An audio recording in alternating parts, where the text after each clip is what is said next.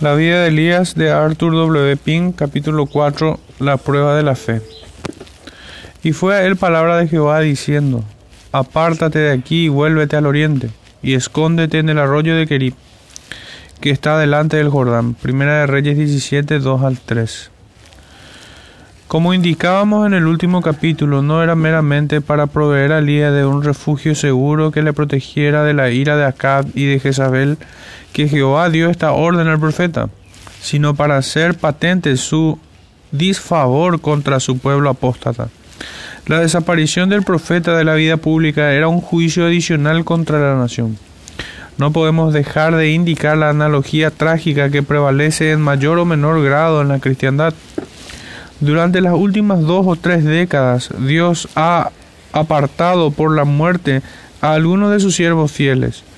Y no solo no las ha reemplazado por otros, sino que de los que quedan cada día aumenta el número de lo que Él aísla.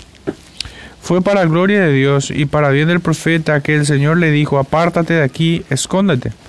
Fue un llamamiento a la separación. Acab era un apóstata y su consorte una pagana. La idolatría abundaba por todas partes. El hombre de Dios no podía simpatizar ni tener comunión con, el con la horrible situación.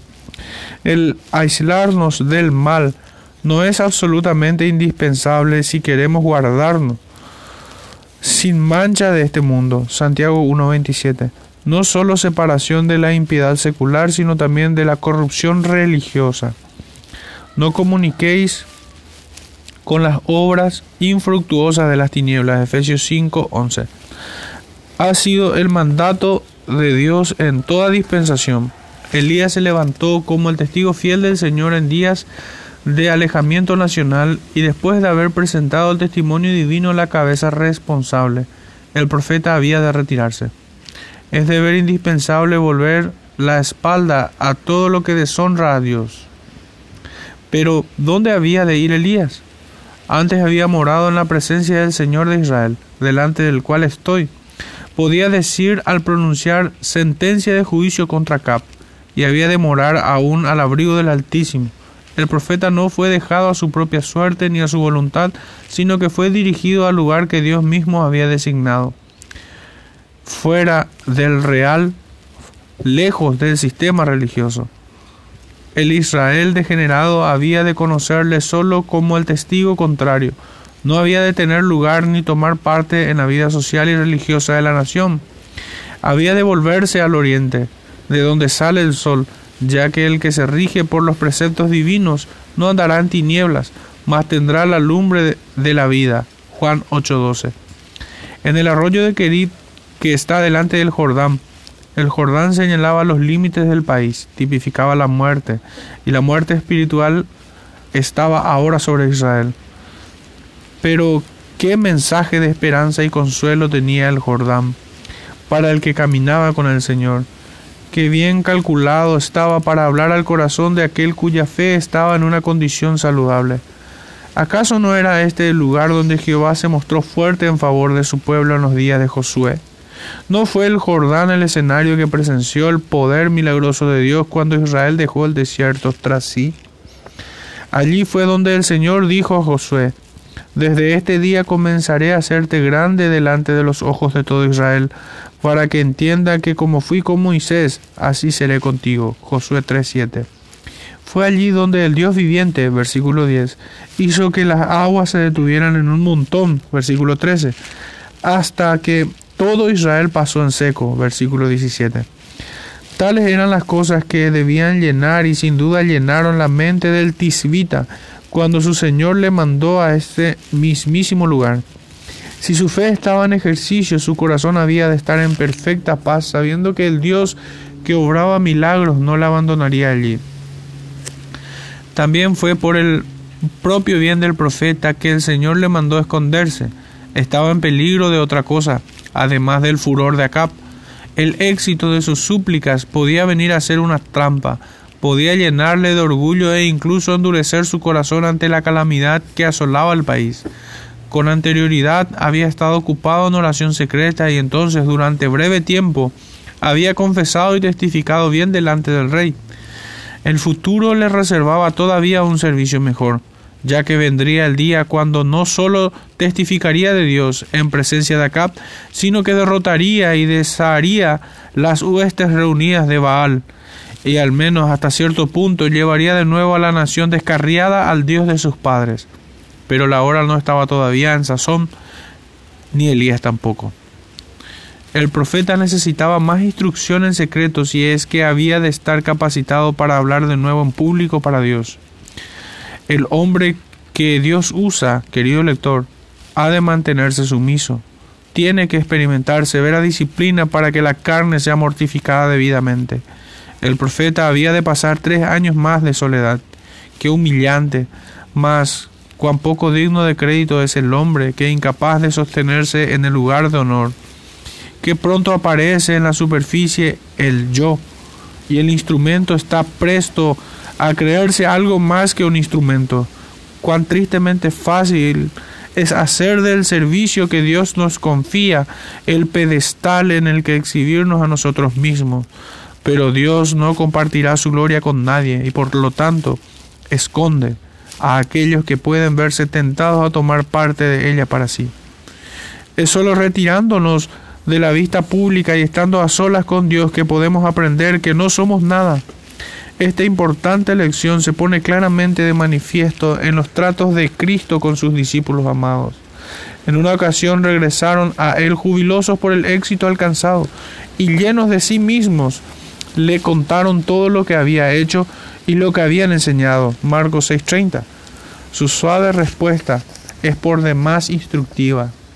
Venid vosotros aparte al lugar desierto y poned un poco. Versículo 31. Este es aún su remedio de gracia para todo siervo que esté hinchado por su propia importancia y que imagine que la causa divina en la tierra sufriría una pérdida severa si él fuera quitado de ella. Dios dice a menudo a sus siervos, apártate de aquí, escóndete. A veces es por medio de la frustración de sus esperanzas ministeriales, por el hecho de la aflicción o por una pérdida sensible que se cumple el propósito divino. Bienaventurado el que puede decir desde el fondo de su corazón sea hecha la voluntad del Señor. Todo siervo que Dios designa usar ha de pasar por la experiencia de la prueba de Kerib antes de estar realmente preparado para el triunfo del Carmelo. Este es un principio invariable en los caminos del Señor. José sufrió la indignidad de la cisterna y la prisión antes de llegar a ser gobernador de Egipto, inferior solo al rey. Moisés pasó la tercera parte de su larga vida detrás del desierto, antes de que Jehová le concediera el honor de acaudillar a su pueblo sacándolos de la casa de servidumbre. David tuvo que aprender de la suficiencia del poder de Dios en la labranza antes de ir a matar a Goliat en presencia de los ejércitos de Israel y de los filisteos. Este también fue el caso del siervo perfecto. Treinta años de retiro y silencio pasó antes de comenzar su breve ministerio público. También fue así en el del principal de sus embajadores, antes de convertirse en el apóstol de los gentiles, tuvo que pasar su aprendizaje en las soledades de Arabia. Pero no hay otro ángulo desde el que contemplar esta aparente extraña orden de apártate de aquí, escóndete. ¿No era esto una prueba real y severa de la sumisión del profeta a la voluntad divina? Decimos severa porque para un hombre impetuoso esta demanda era mucho más rigurosa que su comparecencia ante Acab. Para él de celosa disposición sería más duro pasar tres años en reclusión inactiva que estar ocupado en servicio público. El que esto escribe puede testificar por propia larga y dolorosa experiencia que la inactividad es una prueba mucho más severa que el dirigir la palabra a grandes congregaciones cada día durante meses. Esta lección es obvia en el caso de Elías había de aprender personalmente a rendir obediencia implícita al Señor antes de estar calificado para mandar a otros en su nombre. Consideremos ahora con más detalle el lugar particular que el Señor seleccionó para que habitara su siervo. En el arroyo de Kerib. Era un arroyo, no un río. Un arroyo que podía secarse en cualquier momento. Dios rara vez pone a sus siervos o incluso a su pueblo en medio del lujo y la abundancia. El estar repleto de las cosas de este mundo demasiadas veces significa alejarse de los afectos del dador. Cuán difícilmente entrarán en el reino de Dios los que tienen riquezas. Lo que Dios pide son nuestros corazones y a menudo estos son puestos a prueba. Por regla general, la manera en que son sobrellevadas las pérdidas temporales pone de manifiesto la diferencia entre el cristiano real y el hombre mundano. Este último se descorazona completamente por las reveses financieras y a menudo se suicida. ¿Por qué? Porque su todo se ha perdido y no le queda nada por lo que vivir. Como contraste, el creyente verdadero aunque sea sacudido con severidad y esté profundamente deprimido por un tiempo, recuperará el equilibrio y dirá, Dios todavía es mi porción y nada me faltará. Muchas veces, en lugar de un río, Dios nos da un arroyo que hoy brota y mañana quizás estará seco. ¿Por qué? Para enseñarnos a no descansar en las bendiciones, sino en el dador de las mismas. Sin embargo, no es en este punto que caemos tan a menudo, estando nuestros corazones mucho más ocupados con las dádivas que con el dador. No es esta la razón de que el Señor no nos confíe un río. Si lo hiciera, este ocuparía en nuestros corazones sin darnos cuenta el lugar que le corresponde a Él. Y engrosó Jerusalén y tiró coces. Engordaste, engordaste, cubriste y dejó al Dios que le hizo y menospreció la roca de su salud. Deuteronomio 32:15. Y la misma tendencia mala existe en nosotros. A veces creemos que se nos trata duramente porque Dios nos da un arroyo en lugar de un río, pero ello es porque conocemos tan poco nuestros propios corazones. Dios ama demasiado a los suyos para dejar cuchillos peligrosos en manos de niños. ¿Cómo había de subsistir el profeta en un lugar como aquel? ¿De dónde había de venir su comida? Ah, Dios se ocupará de esto. Él proveerá sus necesidades y beberá del arroyo. Versículo 4. Cualquiera que fuese, que fuere el, el caso de Acab y sus idólatras, Elías no perecería. En los peores tiempos Dios se mostrará fuerte en pro de los suyos, aunque todos perezcan de hambre, ellos serán alimentados. Se les dará su pan y sus aguas serán ciertas. Isaías 33, 16. No obstante, qué absurdo parece al sentido común mandar a un hombre a, a que permanezca indefinidamente junto a un arroyo. Sí, pero era Dios el que le había dado esta orden, y los mandamientos divinos no deben ser discutidos sino obedecidos. De este modo a Elías se le mandaba confiar en Dios a pesar de la vista, la razón y todas las apariencias externas, descansar en el Señor mismo y esperar pacientemente en Él. Yo he mandado a los cuervos que te den allí de comer. Versículo 4. Obsérvese la palabra que hemos puesto en letra cursiva. El profeta podía haber preferido muchos otros escondites, pero debía ir a Kerit si quería recibir el suministro divino. Dios se había comprometido a proveerle todo el tiempo que permaneciera allí. Qué importante es, por lo tanto, la pregunta, ¿estoy en el lugar donde Dios, por su palabra o por su providencia, me ha asignado? Si es así, de seguro que suplirá todas mis necesidades. Pero, si como el hijo menor le vuelvo la espalda y me voy a un país lejano, entonces como él sufriré necesidad.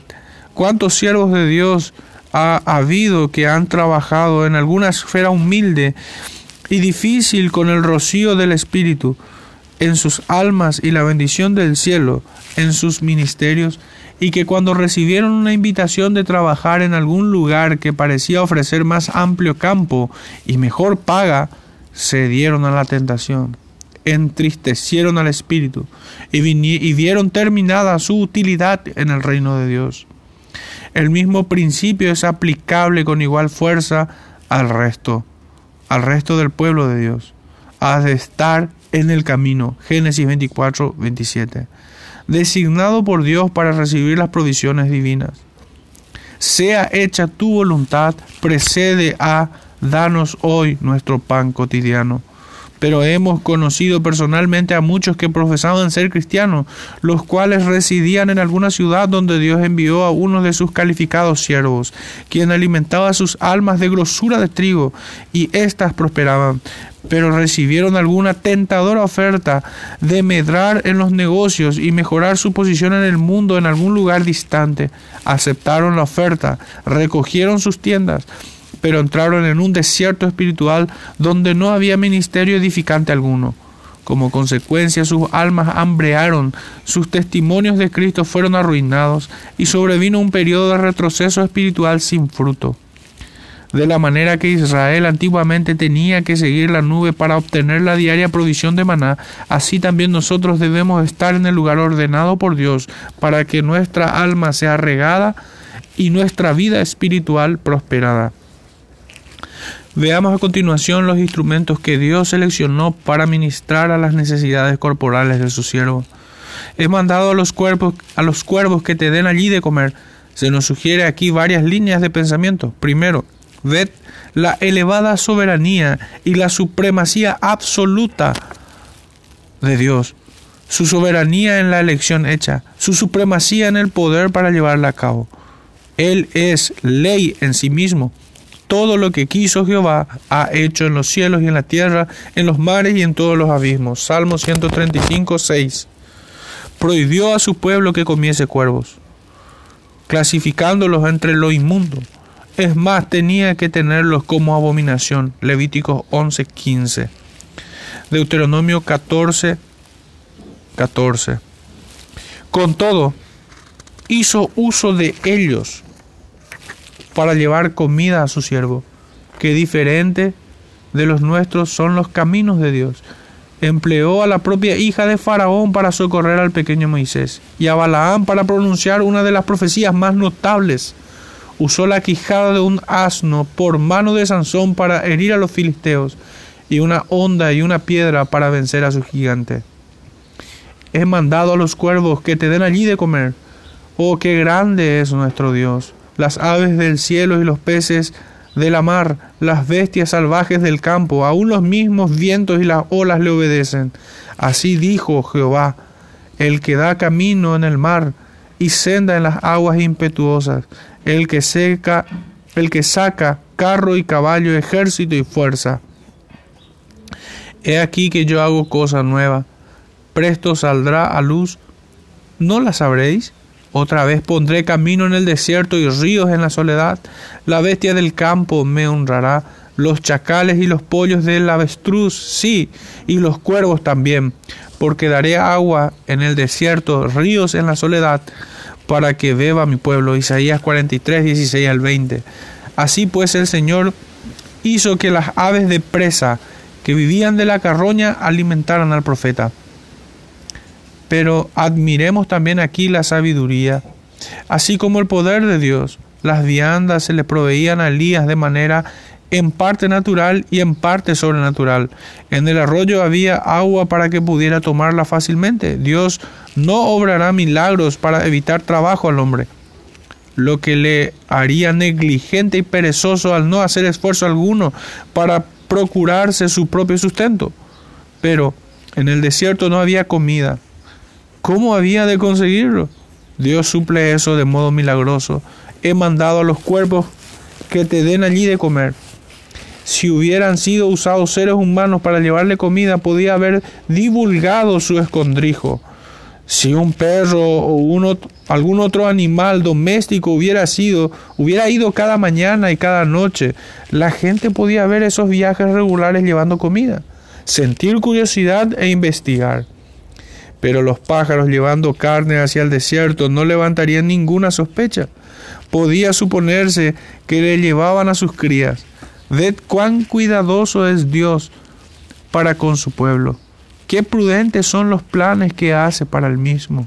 Él sabe qué es lo que pondría en peligro su seguridad y provee de acuerdo con ello. Escóndete en el arroyo de Querid y yo he mandado a los cuervos que te den allí de comer. Ve inmediatamente sin abrigar duda alguna, sin vacilar. Por contrario que sea a sus instintos naturales, esas aves de presa obedecerán el mandato divino. Esto no ha de parecer improbable. El mismo Dios que las creó y que les dio su particular instinto sabe cómo dirigir y controlar dicho instinto. Él sabe cómo interrumpirlo y contenerlo según su buena voluntad. La naturaleza es exactamente como Dios la hizo y su permanencia depende enteramente de Él. Él sustenta todas las cosas con la palabra de su potencia.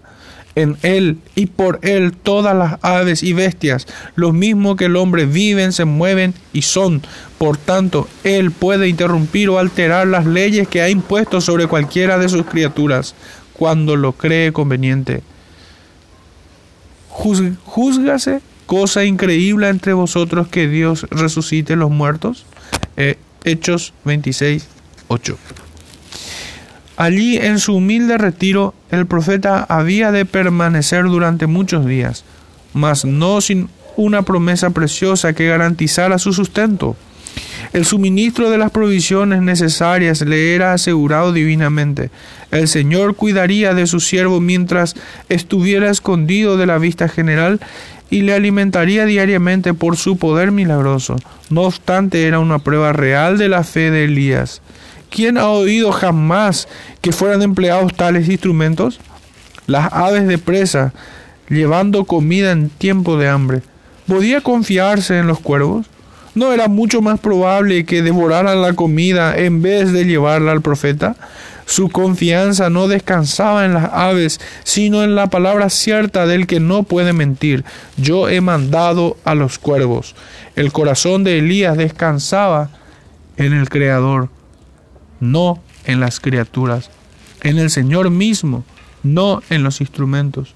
Qué bienaventurado es ser elevado por encima de las circunstancias y tener prueba segura de su cuidado en la inefable promesa de Dios.